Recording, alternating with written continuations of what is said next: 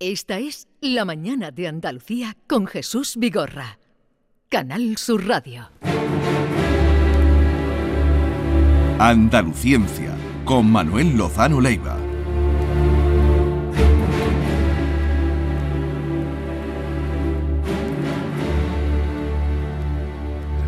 Manuel Lozano Leiva, buenos días. Hola, ¿qué tal? Buenos Pero días. han cambiado la sintonía. Sí, bien, pero esta me parece muy, muy buena. Dale entonces. Dale. Bueno, ¿qué tal? ¿Cómo.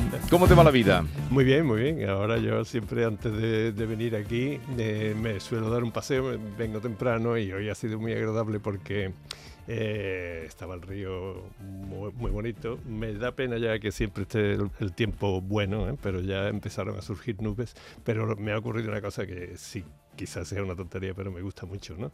Venía un grupo de chavales de 10 o 12 años en bicicleta formando un griterío tremendo y cuando llegaron hacia mí eh, eh, muchos, la mayoría quizás, me saludaron. Hola, buenos días, adiós y todo eso. ¿no? Entonces estas muestras de educación o de cariño hacia un desconocido ¿no? me parece muy bonito. No, no, me que- pa- y a mí me parece bien que lo cuentes porque hay que fomentar eso. Bueno, la- perdón, eh. no, no, perdón, no. A la persona con la que te cruzas, saludar. eh, no cuesta nada y, y es muy bonito. Es que eso solo pasa ya en los pueblos. Sí, pero que En No, pasa las, también, ciudades, sí, en sí. las ciudades apenas nos saludamos. Bueno, es que es verdad que si te cruzas con 50 personas no vas a estar diciendo buenos días, buenos días. Sí, pero cuando eh, en una cercanía o en Sí. una soledad del paseo ahí donde Sí, estaba sí, Manuel. Lozano Leiva, Es pues bonito y sobre todo que los niños A mí por lo menos me ha gustado mucho. te ha gustado. Eh, Lo pues, peor es el vecino que no te dice buenos días, Bueno, ¿verdad? eso sí, Ah, que no te el, dice que ni te, el hola. que te encuentras en el ascensor y no te Eh, dice ni hola. y- y vuelve la cabeza hacia el Sí, suelo. sí, sí. Hay que fomentar la, la comunicación. Bien, tenemos hoy tema del hidrógeno verde, pero hay eh, noticias de actualidad. El día que eh, dimos la noticia de que el, el acelerador de partículas de, de unas dimensiones extraordinarias vendría a, a Escúzar, tú contaste lo importante Sí. que era eso. Sí. Pero los oyentes deben saber que este señor, Manuel Lozano Leiva, fue el que trajo el primer acelerador de partículas a España. Sí, sí, lo- Lo yo trajiste fui tú. el que eh, buscó los fondos y lo pagué, con los fondos públicos, naturalmente. Hay que ver lo, lo importante que eres. ¿eh? Yo, no, hombre. Jo, que no, jo, que no. Soy Hombre, traer el primer acelerador de partículas Después ha eh, y, han tenido que ir los reyes a Croacia para convencer a los otros que pongan No, no, tela. pero ya hay más aceleradores en España y este es ¿Por qué va a ser importante este acelerador Porque eh, para la gente de Granada, de Escúzar, de Andalucía? Bueno, importante para la gente y el entorno, es fundamental. Primero, ya no solo por los puestos de trabajo, que siempre se Sí. dice y todo eso, sino porque es que eh, se va a alcanzar unos límites de, de tecnología en la frontera que el protagonismo en, en buena parte va a ser aquí española, ¿no? en Granada y sobre todo la gente del CIEMAT, que son los que llevan esto, Ángel Ibarra y todo eso, que es bastante amigo mío y son gente muy buena. Y, y después que eso lleva, eh, eso es siempre como un foco de atracción para la, la tecnología y la industria más especializada en torno a él, ¿no? porque Ujú. todo no lo hace el, el- centro, el instituto, el IFIC Donetsk, que se llama. Y después, desde el punto de vista científico-técnico, es esencial porque sin esto no se puede dar el siguiente paso de la fusión. La fusión todavía está en estadio, la fusión nuclear, y ya con eso conectamos con el hidrógeno, que es la fusión de hidrógeno, isótopo del hidrógeno, como en el Sol. Y no se todavía está en fase experimental, que es el ITER, un laboratorio mundial que se está haciendo en Francia.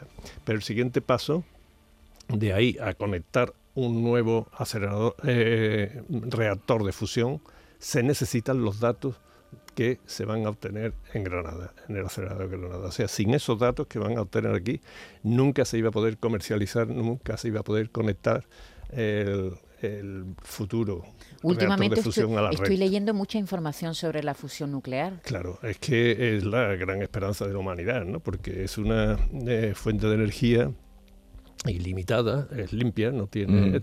y en fin, nos puede solucionar el aumento, sin duda, aumento de consumo de energía que vamos a tener en el futuro y mucho más en un escenario de cambio climático. Porque en el cambio climático, recordar que Eh, si hay zonas más calientes va a haber que poner más aire acondicionado y si hay zonas más, frías. hay que ponerle, eh, perdón, lo contrario, más calefacción. Más calefacción. Entonces eso significa y más movimiento de agua eh, para suministrarle a la ciudad, en fin, todo lo que produce, todo lo que provoca el cambio climático, posible, el posible cambio climático, exige un mayor consumo de energía. ¿Y estamos hablando de qué plazos? Nosotros en física siempre decimos que se descubrió una nueva constante de la naturaleza que eran el número de años que faltaba para que, para que la fusión, eh, que para que la fusión tuviera lugar, que siempre eran 50 años. Siempre 50, ¿no? Siempre, sí, eso me lo dijeron a mí cuando yo estudiaba, o sea, 50 años ya han pasado esos 50 años y pero no es verdad no es verdad porque los datos eh, sí que es verdad que eh, hace 50 años que se empezó seriamente a investigar en esto, pero los datos siempre han sido y las inversiones mundiales siempre han ido creciendo porque los datos eran muy buenos y esperanzadores. Y ahora estamos en el límite y antes lo que había, por ejemplo, a nivel europeo, era eh, lo que se llama el JET, el Joint European Taurus, que era solo europeo, estaba en el Reino Unido. ¿no? Ahora ya el siguiente, los datos de eso fueron tan buenos que ya se ha exigido mucha mayor financiación y mucho mayor esfuerzo para hacer uno mucho más potente, ya es mundial que es el que se está eh, haciendo en Cadarache. Y todo eso, es muy importante para eso el, acelerador que va a entrar en Scuzer. Sin, sin, sin ese acelerador, porque ese acelerador lo que va a hacer es estudiar eh, la cómo actúan los materiales. Tener en cuenta que estamos hablando de millones de grados centígrados. Millones de grados centígrados. Sí, sí. Estamos hablando de temperaturas estelares. Eso hay que mantenerlo en, en algún sitio, en lo que le llamaban la botella, donde se guarda eso. ¿no? Y la botella tiene que ser una botella magnética, que es el torus, este, lo que sea. ¿no? Pero las botellas magnéticas son electromagnéticas, es decir, son eléctricas. Y los neutrones son neutros. Por lo tanto, los neutrones que se producen en la fusión para llegar a estas temperaturas son indiferentes y traspasan la botella, atraviesan la botella. Y entonces esos neutrones chocan con los, materiales, eh, el edificio, digamos, lo que lo contiene todo.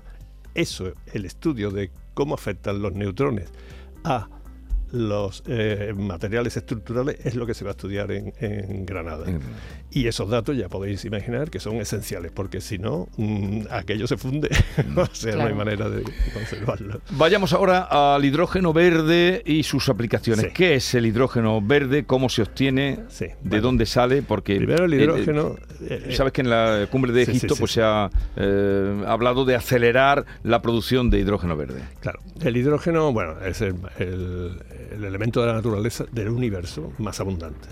Y en la Tierra también es el más abundante, pero con un problema, que no está libre, sino que está en una molécula, que es el agua, H2O. Entonces es el más abundante.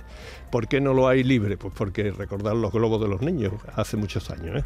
que subían y, flotan. Entonces el hidrógeno libre se fue de la, de la Tierra como los globos cuando la Tierra estaba formándose, ¿no? O sea, que desapareció. Entonces ahora el hidrógeno que tenemos fundamentalmente es en forma de agua, los océanos y todo eso. Hay todo el que quiera. El hidrógeno, ahora pensar, por ejemplo, en el despegue de un cohete de Cabo Kennedy, o, de, Mururoa, donde sea, ¿no?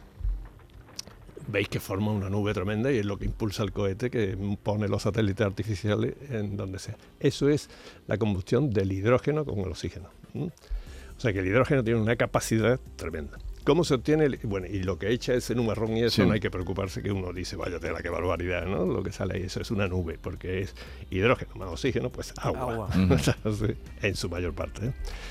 Bien, entonces el hidrógeno tiene la capacidad esa de generar energía si se quema, entre comillas. Ahora, ¿cómo obtenemos el hidrógeno? Ese es el problema. ¿eh? Hay otro problema, y es que el hidrógeno es tremendamente inflamable. Los globos de los niños chicos de nuestra época, la tuya o la vuestra quizá no, pero en mi época eran de hidrógeno. ¿eh? Y ahora os digo cómo salía ese hidrógeno. Y, pero eso lo prohibieron porque algunos niños se quemaron la cara y todo eso. Entonces ya después le ponían helio. Y ya hoy ni hidrógeno ni helio, que el helio es muy caro de, de fabricar. Ese hidrógeno, y es lo que ya vamos al color, ese hidrógeno lo sacaban de, de, los combustibles fósiles, o sea, de, porque el combustible fósil, el metano, por ejemplo, es CH4, un átomo de carbono y cuatro de hidrógeno. eh, los familiares, ¿no? El propano, el butano, por ejemplo, el butano son cuatro átomos de carbono y no sé, diez me parece, ¿no? O los que sean de hidrógeno. Y así. Entonces, claro, ese es el hidrógeno o que le llaman azul o negro. Que no o- es, o no es gris. verde, no claro, es verde, porque claro. sale de, de los combustibles Sale de los fósiles. combustibles fósiles. Entonces Vale. estamos. eh, Y ese, el antiguo, el de los globos de los niños, los cepelines, el de los cohetes interespaciales y todo Mm. eso, eso es hidrógeno que proviene de los hidrocarburos. Entonces lo ideal es sacarlo del agua. Claro. Claro, pero eso cuesta mucha energía. Ujú. Y no solo cuesta mucha energía, sino que cuando yo estudiaba eh, la electrolisis, que se llama lisis, es ruptura, ¿no? Romper H2O en H2 y en O. Pues eso, los electrodos que hacían falta para eso, el ideal era de platino, imaginaos, ¿no? Eh, electrodos de platino para hacer el experimento. Claro que se está investigando muchísimo para que esto no sea así, que no sea platino, los electrodos, que se haga la electrolisis de otra manera, y ese es el hidrógeno verde, el que sale del agua. ¿Qué- que- ¿Tiene residuo? No, ninguno. Cero residuo. Mm, En principio ninguno, porque es eh, eh, el agua se rompe Sí. en hidrógeno y oxígeno y la combustión es eh, oxidar con el oxígeno de la atmósfera cualquier cosa, hidrógeno, oxígeno, ya tenemos el cohete Sí. y no produce nada. A menos que tengan que utilizar unos catalizadores que se están em- empleando ahora eh, que vayan también a la atmósfera, pero eso va a ser muy pequeño. Entonces, ¿Qué inconvenientes tiene el hidrógeno verde? Aparte de que todavía no se ha dado con la tecla de eh, separarlo de una manera económicamente viable y Sí, sí. de forma masiva, ¿no? Que es lo que hace falta. Eh, el hidrógeno mm, tiene otros inconvenientes y es que, como he dicho antes, eh, se, se va, se- se va muy, es muy ligero y para ser tan ligero hay que licuarlo y para licuarlo hay que someterlo a unas presiones o unas temperaturas bajísimas y una Ujú. presión constante el depósito de, que lo contenga tiene que ser un depósito muy, muy sofisticado ¿eh? y por lo tanto caro. Todo lo que sea sofisticado es caro. Pero eso también se ha conseguido bastante. Otro problema de hidrógeno es inflamable, ya lo he dicho. Mm. ¿Vosotros acordáis de las explosiones de Fukushima? De las, de las centrales nucleares de Fukushima. Esas explosiones tremendas sí, esas que eran de hidrógeno. Porque las varillas de combustible nuclear con circonio, el agua de refrigeración la rompía y se creaba hidrógeno y ese hidrógeno cuando se mantenía ahí por cualquier causa pum pues la- explotaba aquellas explosiones no fueron nucleares nada de eso fueron de hidrógeno entonces muy peligroso pero todo eso se puede controlar ¿no? El problema bueno a- a- España afortunadamente está trabajando bastante yo claro eso que dicen de poner eh, coches, por ejemplo, Sí. con depósitos de hidrógeno, yo no sé quién se iba a subir en un coche. Sí, no es. Eso es Puede un poquito peligroso. peligroso. Aunque también te digo una cosa, ¿eh? los cepelines antiguos, ¿os acordáis? Sí, sí, Aquellos sí. Eran, eh, iban con hidrógeno y en el restaurante abajo la gente fumaba y todo eso. ¿eh? Y Sí. hubo muy pocos incendios. Hubo uno. ¿Unos que- cuántos explotaron? Sí, el, el principal fue uno que ya fue el que Fue el la acabó con Fue el invento. acabó con el invento, pero en realidad era relativamente seguro. Pero hay que tener en cuenta eso. Yo he visto un dato que, que sale de Egipto, de la COP de Sí. ahora, que, eh, que dicen que eh, según los diferentes planes de descarbonización de, de Europa, Sí. se estima que en ocho años vamos a necesitar en Europa, a, a mu- a muy largo plazo creo, ¿no? que te- por eso haces ese comentario, 20 millones de toneladas de hidrógeno verde al año y que España puede tener la capacidad de producir la mitad. Sí, vamos a ver. eh, ocho años puede ser otra constante de la naturaleza como los 50 de la fusión. ¿eh? O sea, porque esto no está dominado y como no está dominado todavía, no se sabe cómo y en qué momento puede, pueden estar disponibles. En España se hace mucha investigación, ahora te digo, y puede estar disponible el año que viene. ¿eh? O sea que, pero también puede mm, no conseguirse nunca. ¿eh? Eso es la investigación y así son las cosas, ¿no? España, afortunadamente, sobre todo el Consejo Superior de Investigaciones Científicas, la Politécnica de Madrid y, bueno, y en un montón de sitios, no voy a explicar mucho, se están haciendo unos esfuerzos, se están haciendo unos avances bastante significativos. ¿eh? O sea que eh, aquí, incluso en Sevilla, pues tenemos gente bastante bien preparada en todo esto. Predecir eh, la necesidad, no, la necesidad no se mide en cuántas toneladas de hidrógeno vamos a necesitar. La necesidad se mide en megavatios hora, en cuánta energía vamos a exigir. Y eso lo tendremos que sacar de lo que haya disponible. ¿Eh? Y el hidrógeno no está disponible por ahora. Y ahora mismo entonces no se está produciendo hidrógeno verde. Bueno, verde no. Mm, Se está produciendo desde hace muchísimo tiempo para los fertilizantes y Sí. todo eso, el otro hidrógeno. El otro hidrógeno, pero verde no. Pero entonces No. se ha hablado, pero parece de la cumbre que salga que se va a producir hidrógeno verde. No, no. Esto No, por tardará. ahora no se, se va a producir. ¿eh? Yo estoy, yo tengo mucha confianza en la ciencia, como podéis imaginar, ¿no? Pero ahora mismo eso no está y podría ocurrir que no se dé con la tecla hasta dentro de mucho tiempo, ¿no?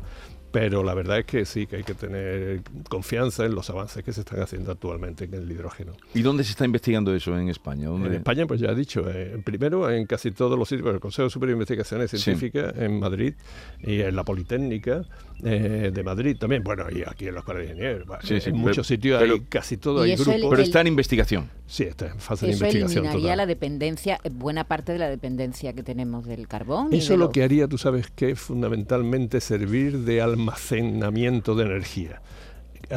Bueno, la, la electricidad se va produciendo según la necesidad. Yo no sé si sabéis eso, de noche no hace falta eh, Mm. tanto tanta energía como de día y entonces la producción va en- a- al socaire de la, De demanda. la necesidad. de la demanda, exactamente, pero eh, instantáneamente.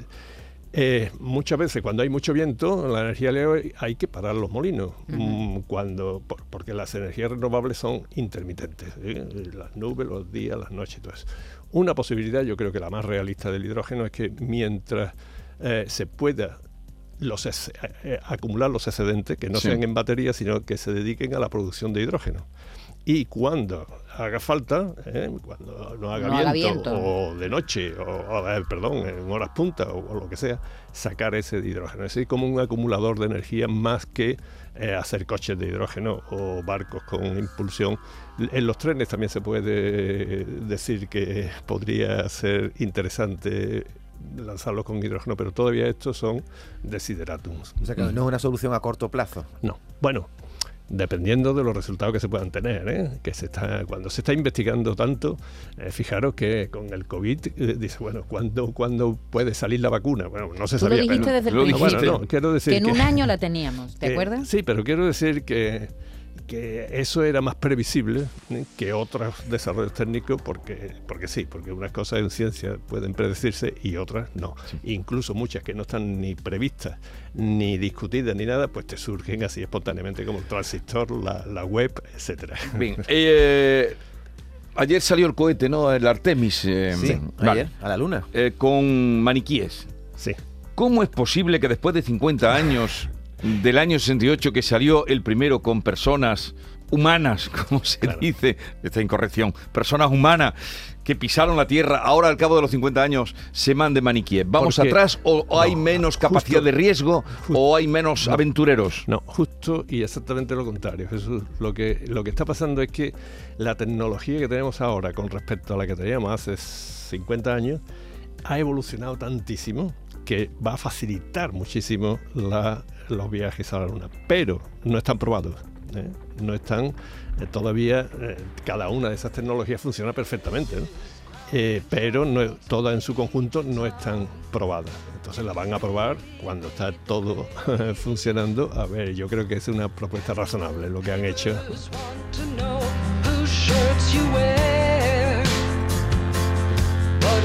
time to guide the capsule if you dare. ¿Esta música la has seleccionado tú? No, la ha Ah, no. seleccionado Javier. Creí que la habías seleccionado tú, pero es de tu gusto. Sí, sí, me gusta mucho. Yo creo que él, eh, en uno de los programas que, tratábamos de, de, de viajes interestelares, ¿no, Javier? Creo. eh, él mismo se le, le ocurrió poner unas músicas a mis palabras que yo se lo agradezco mucho porque creo que son buenísimas y esta en particular. ¿Y esta te gusta a ti? Me parece muy bien. Vale. ¿Qué día te vas a traer la guitarra? Nunca, cuando, cuando, cuando, cuando, cuando Maite decida cantar conmigo. La pandereta ahora para Bueno. Manuel Lozano Leiva. Oye, Lo malo que es yo que me no, animo no, enseguida. Ella se ¿eh? lanza enseguida, ¿eh? Manuel Lozano Leiva, gracias por la visita como siempre y por lo que aprendemos contigo. Gracias. Adiós. vosotros.